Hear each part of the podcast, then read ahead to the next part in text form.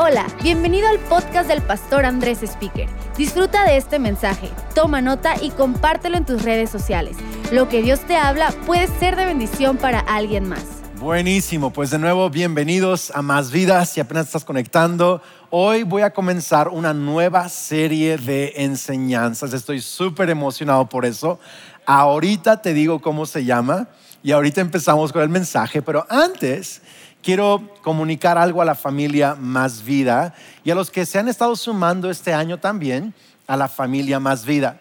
Sabes, si tú apenas te estás sumando, quizá no sabes, pero cada año en Más Vida celebramos algo que llamamos primicias.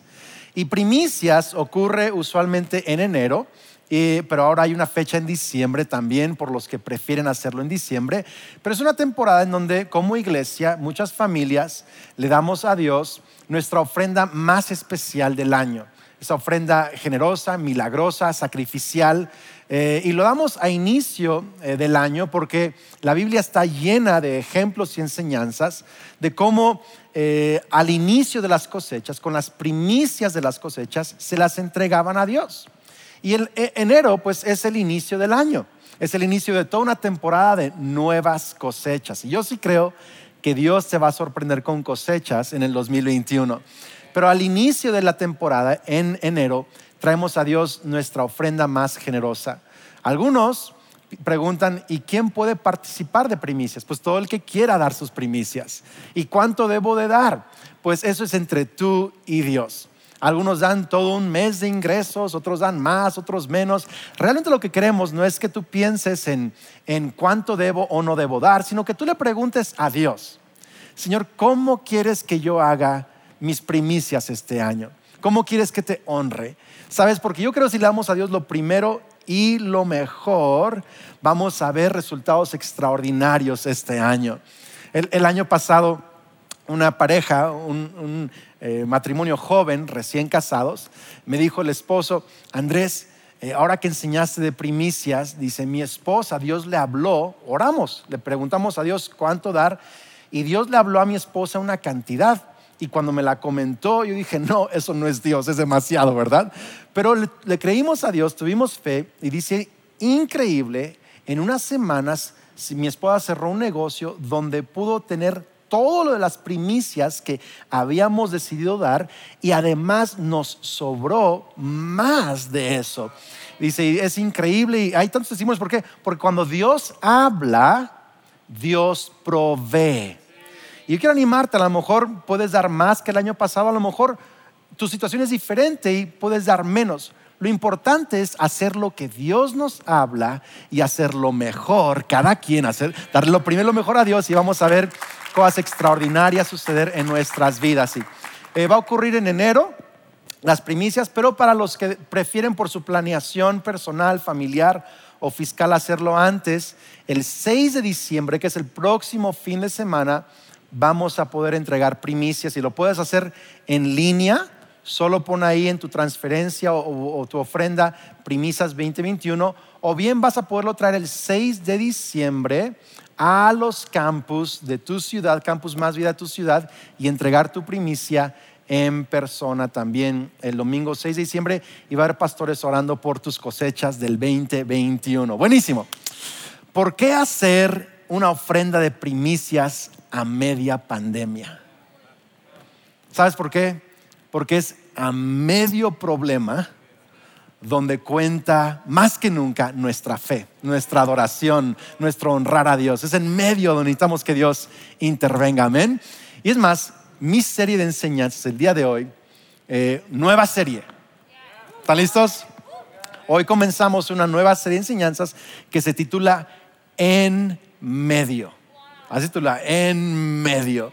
Y quiero que abramos nuestra Biblia a Marcos capítulo 6. Honestamente, esta serie eh, de enseñanzas Dios me la dio, yo no lo estaba esperando, pero me ha animado tanto a mí y con todos los que la he compartido que yo necesito compartirlo con la iglesia. Así que Marcos 6, verso 45, dice, inmediatamente después, Jesús insistió en que sus discípulos regresaran a la barca y comenzaran a cruzar el lago hacia Bethsaida mientras él enviaba la gente a casa, después de despedirse de la gente, subió a las colinas para orar a solas. Muy tarde esa noche, esa misma noche, los discípulos estaban en la barca en medio del lago y Jesús estaba en tierra solo. No es un laguito, es un lagonón, ¿ok? En medio del lago. Jesús en tierra. Jesús vio que se encontraban en serios problemas. Entonces, a medio lago y serios problemas. Remaban con mucha fuerza y luchaban contra el viento y las olas. A eso de las 3 de la madrugada, Jesús se acercó a ellos caminando sobre el agua y su intención era pasarlos de largo. Entonces, fíjate, a medio lago, media tormenta, medianoche, 3 de la mañana. Pero cuando los discípulos lo vieron caminar sobre el agua, gritaron de terror, pues pensaron que era un fantasma. Y todos quedaron aterrados al verlo. Pero Jesús les habló de inmediato, no tengan miedo, dijo, tengan ánimo, yo estoy aquí. Yo estoy aquí. Quiero que escuches eso el día de hoy. Dios está aquí, ahorita aquí, en medio de tu problema. Entonces subió a la barca y el viento se detuvo y ellos estaban totalmente asombrados porque todavía no entendían el significado del milagro de los panes. Tenían el corazón demasiado endurecido para comprenderlo. Hoy he titulado mi mensaje Problemas o promesas problemas o promesas. ¿Ves problemas o ves promesas? ¿Alguna vez has estado, atorado en medio de algo? Hace unos años, cuando estábamos plantando la iglesia en Ciudad de México, nos atoramos en el tráfico. Por ahí, la avenida Palmas, creo era. Eh, y la aplicación de mapas nos estaba llevando como para evitar el tráfico pero nos atoramos en el tráfico por dos horas y media. Si tú no has estado atorado en el tráfico dos horas y media en Ciudad de México, no sabes lo que es que alguien pruebe tu paciencia. O sea, es otro nivel, me explico, estar allí. Y, honestamente estuvimos atorados un momento larguísimo, más de una hora, sin poder avanzar o retroceder ni siquiera la distancia de un carro. Totalmente cerrado el asunto. Y yo me estaba desesperando, yo estaba frustrado, quejándome que él iba conmigo en el carro, creo que íbamos solos nada más. Y yo venía quejándome, estaba de mal humor, este tráfico, qué bárbaro, esta ciudad, no puede ser. Y aquí estamos atorados, hay cosas mejores que hacer. Y Dios, ¿por qué no me ayuda? Porque tengo que ir a predicar, estoy haciendo la obra de Dios. ¿Y por qué está el tráfico aquí en medio de esto? Yo todo enojado, exasperado. Y Kelly, Kelly trataba de calmarme. Dice, sí, pero cálmate. Recuerda que estamos plantando una iglesia. ¿Por qué? Porque yo solo estaba viendo el tráfico, se me estaba olvidando que estábamos en el tráfico, porque estábamos plantando una iglesia nueva. Estábamos cumpliendo una promesa de Dios. Estábamos cumpliendo la visión de Dios de abrir una nueva iglesia en Ciudad de México. Por cierto, este año pensamos que Dios va a ayudarnos a plantar nuevas iglesias, enviar nuevos misioneros, ayudar a más personas que nunca el 2021. Estamos creyendo eso. Pero, pero estábamos en medio de un problema, pero ojo, también en medio de una promesa. Y mi pregunta es, si tú solo estás viendo que estás en medio de un problema o, o estás viendo que estás también en medio de una promesa. Porque sabes, esta historia es increíble. Los discípulos, Jesús les dice, vayan adelantándose al otro lado. ¿Cuál es la promesa implícita? Allá los alcanzo. Hola. Ahí nos vemos del otro lado. Ahí los alcanzo. Ahí está la promesa.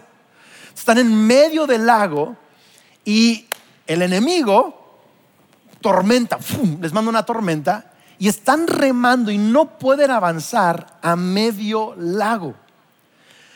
O sea, están en medio de una tormenta, pero están en medio de una promesa, en medio lago, no están en la orilla donde iniciaron, aún no están en la orilla donde la promesa se cumple, están a medio lago y siguieron remando, siguieron esforzándose porque sabían, no solo estamos en medio de una tormenta, estamos en medio de una promesa, en medio de una instrucción. Es más, estaban ahí atorados, no porque ellos estaban huyendo de Jesús, sino precisamente porque estaban obedeciendo a Jesús. Y sabes, muchos, muchos están ahorita en un problema matrimonial, pero recuerda, estás en un problema de matrimonio porque estás en la promesa, en la visión, en medio de la visión de crear una familia, de crear un legado, de crear un futuro, de establecer una familia llena de Dios. ¿Tiene sentido eso? Algunos están en medio de una situación difícil, pero recuerda, también sigues en medio de la visión de Dios para tu vida, en medio de las promesas de Dios para tu vida. Que estamos en medio de una pandemia global. Sí estamos en medio de una pandemia global, pero también estamos en medio del cumplimiento de las promesas y la visión de Dios para nuestras vidas, para la iglesia, para tu llamado, tu matrimonio, tu empresa, tu carrera. Ahora Andrés, pero es ahorita mi, mi carrera, mi profesión, mis ingresos están muy mal, estoy en medio de una situación bien difícil. Sí, pero también estás en medio, no solo veas la tormenta, estás en medio del lago, en medio de un proceso, de un trayecto, de un camino, de una visión que Dios trazó para tu vida. No nos, no nos distraigamos tanto. Y sabes que el enemigo no solo usa tormentas para desviarnos de la, de la visión, del propósito, también usa distracciones. Voy a leer dos pasajes. Nehemías 4, 6 Dice así, por fin se completó la muralla alrededor de toda la ciudad hasta la mitad de su altura. Alguien diga en medio. En medio, porque el pueblo había trabajado con entusiasmo. Sin embargo, cuando Zambalat, Tobías, los árabes, los amonitas, los asdodeos se enteraron de que la obra progresaba, entonces ellos se enfurecieron. Y si tú lees Nehemías, fue como a la mitad del muro que recibieron resistencia.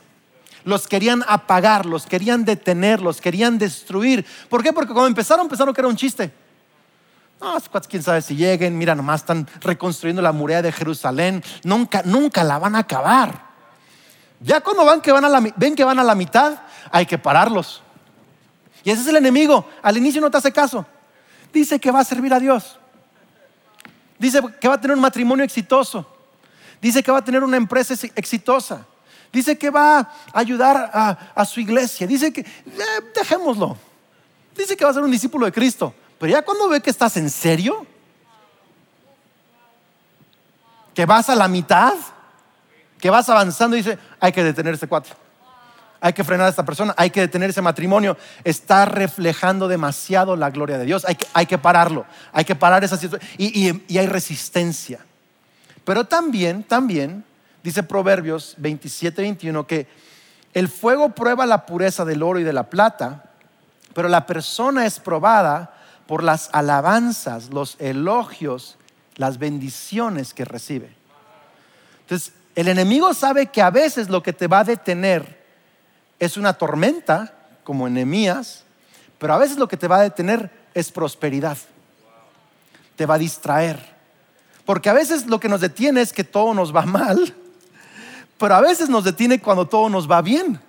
Gente abandona su fe en dificultad o en prosperidad, pero nosotros somos de las personas que aunque estamos en medio de un problema o en medio de, grandes bendiciones, seguimos teniendo la mirada puesta en la visión, en la promesa, en Cristo Jesús, en, en la instrucción que Él nos ha dado. Así que tú en medio de qué estás? ¿En medio de problemas o en medio de promesas? ¿En medio de prosperidad nada más o en medio de las promesas de Dios para tu vida? Que no se te olvide la visión de Dios en medio de aquello en lo que tú estás. Entonces es en medio que el enemigo me quiere detener. Entonces, ¿por qué Dios permite que pasemos por en medio de estas cosas, ya sea resistencia o distracción? En medio de nuestro proceso. ¿Por qué permite que pasemos por eso? ¿Por qué lo permite? Pues es una buena pregunta. La primera vez que prediqué este mensaje con los líderes, no leí el último versículo que estoy leyendo hoy con ustedes, donde dice que estaban asombrados porque no entendían el milagro de los panes del otro lado del lago. Tenían el corazón endurecido. Quiero que te fijes. No entendían, tenían entendimiento cerrado y el corazón endurecido. Jesús permitió que pasaran por en medio de una tormenta, en medio de la promesa, porque siempre en medio de la promesa hay una tormenta. Permitió que pasaran por allí, porque era en medio de la tormenta que Jesús se iba a mostrar a ellos de una manera que no lo habían visto antes. Del otro lado del lago lo vieron multiplicar el pan, pero aún no les había caído el 20 de que este no es solo alguien que hace milagros, es rey de reyes, señor de señores, Dios encarnado. No les cae, pero, pero cuando lo ven caminar sobre el agua y cuando ven que, que se sube a la barca, la tormenta se detiene, se quedaron asombrados. El corazón se les enterneció, el entendimiento se les abrió y adoración fue producida dentro de ellos. ¿Por qué? ¿Por qué Jesús permite una tormenta en medio de una promesa? Porque la tormenta en medio te prepara para el otro lado de la promesa. No, no, no vas a poder cumplir la visión de Dios sin que Dios te enternezca el corazón y abra tu entendimiento a un nuevo nivel. Él quiere traerte más sabiduría, quiere traerte más amor, quiere traerte más entendimiento, Él quiere hacer cosas nuevas en ti porque te está preparando para lo que va a ser a través de ti en esa visión y en ese propósito que tiene para tu vida. Entonces, es en medio que el enemigo nos quiere detener, pero es en medio donde Jesús nos cambia a nosotros. No cambies la ruta, deja que Dios te cambie a ti. No cambies el propósito, cambia tu actitud. No cambies la meta de seguir a Cristo, cambia tu perspectiva de lo que significa seguir a Cristo Jesús. ¿Sabes qué? Es en, es, mira, es en medio del fuego que el oro se refina. Es en medio del lagar que las uvas se convierten en vino. Es en medio de la presión que una oliva produce aceite. Es en medio de una temporada larga que una semilla se convierte en una cosecha. Y es en medio de la historia de la humanidad que Jesús está dando a nacer a su iglesia generación tras generación por los siglos de los siglos. Y es en medio de esta tormenta en la que tú estás, en medio de esta distracción, en medio de, esta resistencia, es en medio que tú vas a ser el hombre que Dios quiere que seas, la mujer que Dios quiere que seas, el empresario, la, mamá, el pastor, el, llamado que tienes va a suceder, te va a cambiar en medio de la tormenta porque estás en medio de una promesa. Quiero que anotes esto y te memorices esto en medio, Dios me prepara para lo que viene. No perdamos de vista, solo porque estamos en una pandemia, una dificultad, no perdamos de vista que hay una visión por cumplirse. Y que Dios me está preparando ahorita para lo que viene. ¿Alguien puede decir amén a eso? Ok, y quiero, te voy a decir una sola cosa el día de hoy y luego voy a darte tres maneras de cómo practicarlo, pero una sola cosa. Mantén el curso. Mantén el curso. Quiero animarte a no desviar tu mirada de las promesas, de la visión de Dios para tu vida. Mantén el curso. No, no, no, no, no abandones el barco, no cambies la ruta del barco, no, no, no, no remes en sentido contrario. Mantén el curso, porque Jesús está a punto de entrar en medio de tu tormenta.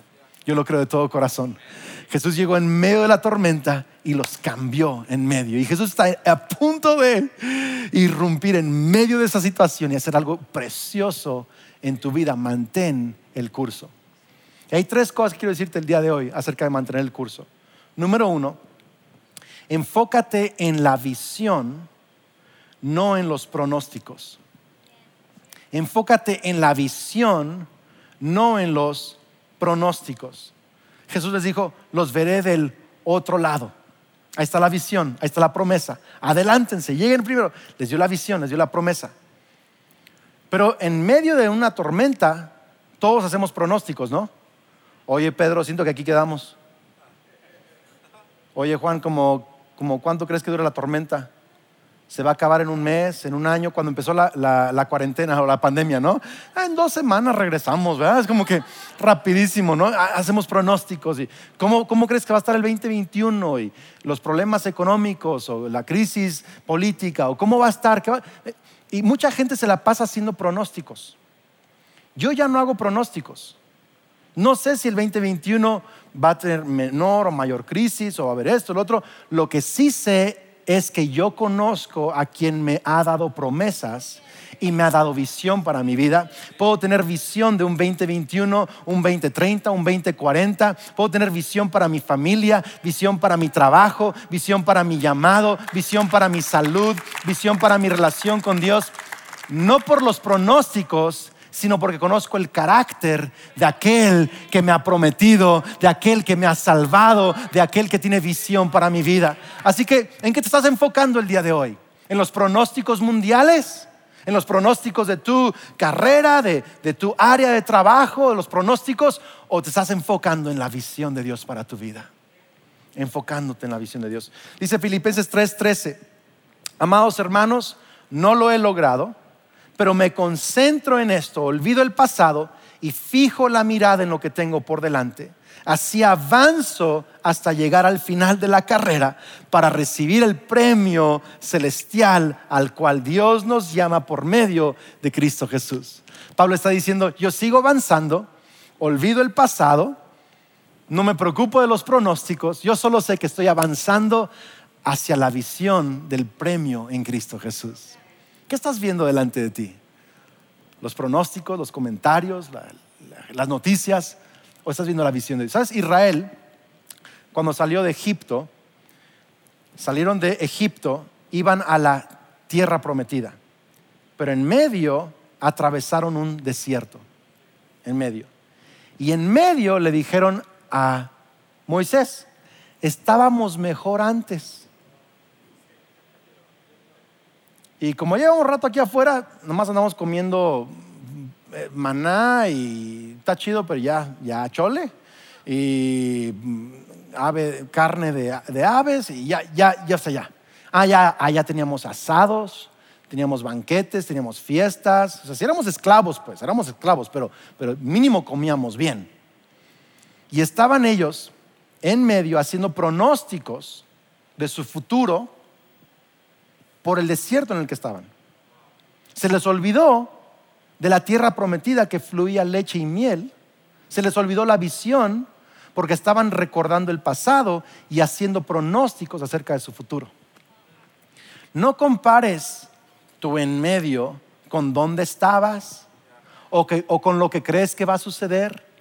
Mantente firme en medio sabiendo que cada promesa y la visión de Dios para tu vida se va a cumplir en el nombre de Cristo Jesús. Enfócate en la visión. Número dos, sigue remando aunque no avanzas. sigue remando aunque no veas movimiento. Me encanta que los discípulos siguieron remando. Dice que Jesús los vio a la mitad del lago remando en problemas porque el viento les era contrario. ¿Qué te imaginas eso? Así. Ah, y nomás no avanzan. Remando, remando y nomás no avanzan. ¿Has ido al gimnasio alguna vez? ¿O mínimo has visto videos de alguien en el gimnasio? hay unos aparatos, hay algunos de remo, donde estás en este aparato remando, pero no estás yendo a ningún lado. ¿Para qué está remando el cuate si no está avanzando a ningún lado? ¿O ves a alguien en la bici estacionaria dándole ¿Para qué está en la bici estacionaria si no está avanzando? Y a veces así estamos, Señor, ¿para qué sigo orando si no veo resultados? ¿Para qué sigo siendo generoso si no veo resultados? ¿Para qué sigo amando a mi familia si no veo resultados? Pues, ¿por qué vas a una bici estacionaria sin que haya movimiento? Porque tú sabes que algo está ocurriendo adentro de ti aunque no hay avance visible a tu alrededor. Los discípulos sabían nuestra única opción es seguir remando y esperar a que Jesús llegue o el viento nos va a llevar de regreso a la orilla o vamos a, morir aquí. Tenemos que seguir remando. Dios quiere que sigas avanzando en tu vida, aunque no hay movimiento, porque sabes, Él está haciendo crecer tus músculos espirituales, está haciendo crecer tu músculo de la fe, tu músculo de la confianza en Dios. Hay cosas sucediendo que quizá no puedes ver aunque no hay movimiento, tienes que seguir remando. Gálatas 6:9 dice, así que no nos cansemos de hacer el bien, porque a su debido tiempo cosecharemos numerosas bendiciones si no nos damos por vencidos. Así que mantén el enfoque en la visión, sigue remando, sigue haciendo lo correcto, sigue poniendo a Dios en primer lugar, sigue, sigue honrando a tu familia, sigue viviendo conforme a la palabra de Dios, aunque no veas resultados, porque Jesús va a subirse pronto a esa barca. Amén. Ok, número tres, número tres. Pon a Dios en primer lugar siempre. Pon a Dios en primer lugar siempre. ¿Cómo mantenemos el curso? Enfocándonos en la visión, siguiendo remando aunque no veamos resultados. Pero número tres, pon a Dios en primer lugar siempre. Los discípulos tenían una elección. Vamos a escoger nuestra preferencia o vamos a escoger la instrucción de Jesús. ¿Escogemos a Jesús o escogemos nuestra preferencia? Qué increíble que les dijo, crucen del otro, avance, crucen del, otro lado. Y ellos obedecieron a Jesús por encima de sus preferencias. En medio de la tormenta, podían haber cambiado de ruta, podían regresarse, podían haber hecho otra cosa, pero siguieron por encima de todo a Cristo Jesús. Hay una historia en la Biblia de, Job. Y Santiago lo explica así, Santiago 5:11 dice, han escuchado del poder de permanencia que tuvo Job y saben cómo Dios orquestó todo en su vida para el final de su historia. Es porque Dios tiene cuidado, le importa hasta el último detalle. ¿Quién es Job? Job es un hombre que al inicio, ¿cómo se llama la serie? ¿Cómo se llama la serie? En medio. Job al inicio era un hombre muy próspero, el más próspero sobre la tierra. El enemigo le quita todo y en medio Job no tiene nada, nada. Solo le queda su voz, porque ni su salud la tiene. Y en medio de que había perdido todo, su esposa incluso le dice, ya maldice a Dios y muérete. Y Job dice, Dios dio Dios quitó, Job 1.21 creo es, Dios dio, Dios quitó, bendito sea el nombre del Señor. A Job solo le quedaba su alabanza, sus palabras. Job adoraba todos los días, si tú lees la historia de Job, adoraba todos los días con lo mejor de sus cosechas y su, sacrificio diario lo ofrecía a Dios. Todos los días le daba, ofrendas a Dios. Pero no, tenía con qué hacer una alabanza. No tenía que darle a Dios solo tenía su voz. Y cuando su esposa le dice, olvídate de Dios, dijo, no, voy a seguir poniendo a Dios en primer lugar en mi vida. Los discípulos tenían la opción de abandonar la instrucción de Jesús. Pero dijeron, no, la palabra de Jesús va a ser lo primero en nuestras vidas. Jesús es primero antes que mi preferencia. Sabes, no es fácil poner a Dios en primer lugar Nunca. Iba a decir en cierta ocasión, pero nunca es fácil poner en primer lugar. Porque cada que pones a Dios en primer lugar en tu vida, tienes tú que quitarte del trono. Tienes tú que quitarte del trono. Este año me pregunto, ¿por qué dar primicias? ¿Por qué darle a Dios nuestra mejor ofrenda en medio de una pandemia? Porque siempre es una buena idea poner a Dios en primer lugar y porque poner a Dios en primer lugar funciona. He escuchado tantos testimonios de cómo Dios está sosteniendo bendiciendo, levantando, guardando, cuidando a personas. Y dicen, pastor, estamos seguros que es porque hemos puesto a Dios en primer lugar en nuestras vidas, en primer lugar en nuestras vidas. Sabes, este año, por diferentes razones, mi familia y yo dejamos de percibir ciertos ingresos que cada año percibíamos. Y al inicio lo vi como un reto y, me frustré, honestamente. Pero luego me entró un ataque de fe. Dije, este es el momento cuando tengo que demostrar qué es lo que creo. Así que en medio de que perdimos ingresos familiares, decidimos aumentar nuestro nivel de ofrendas. Y empezamos a dar, además de nuestros diezmos y ofrendas y misiones, empezamos a dar también hacia eh, niños huérfanos en nuestra ciudad, hacia una causa social y, es una ofrenda mensual. Dije, vamos a, vamos a intentar un mes, pero ahora llevamos toda la pandemia y no lo, no lo hemos dejado de dar como familia. Y luego, luego le, pregunté, Señor, ¿y cómo lo va a hacer para dar primicias? Si yo usaba esos ingresos para juntar para mis primicias en enero.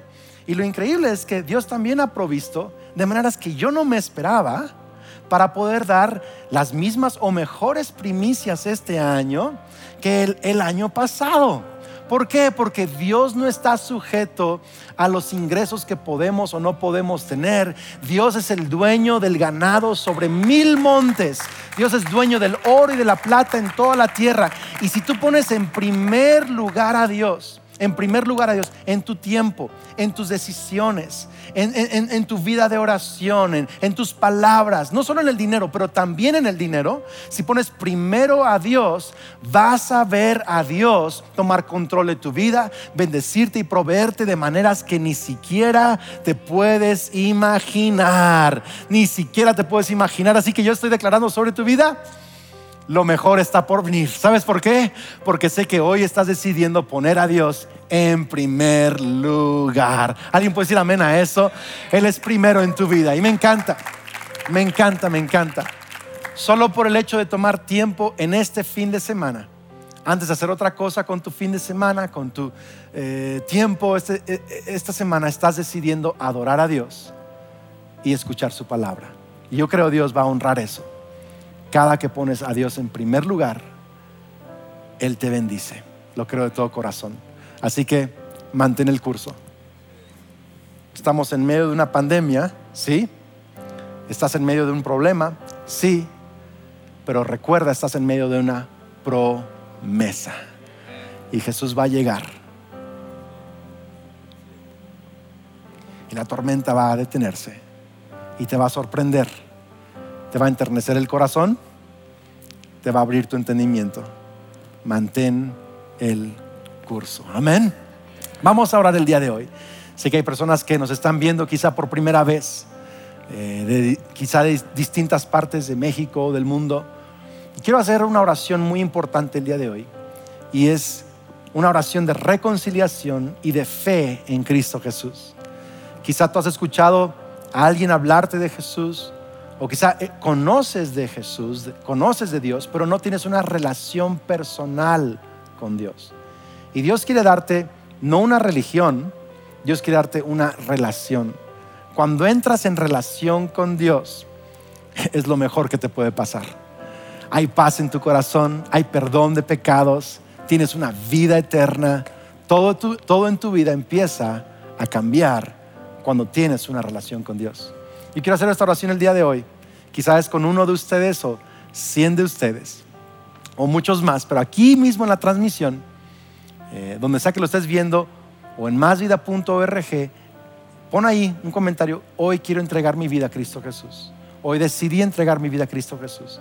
Y quiero que hagamos esta oración. Pon tu mano sobre tu corazón y di conmigo, Señor Jesús, hoy creo y confieso que eres el Hijo de Dios, que eres mi Salvador te pido, Señor, que perdones mis pecados. Creo que moriste en la cruz y resucitaste para darme salvación.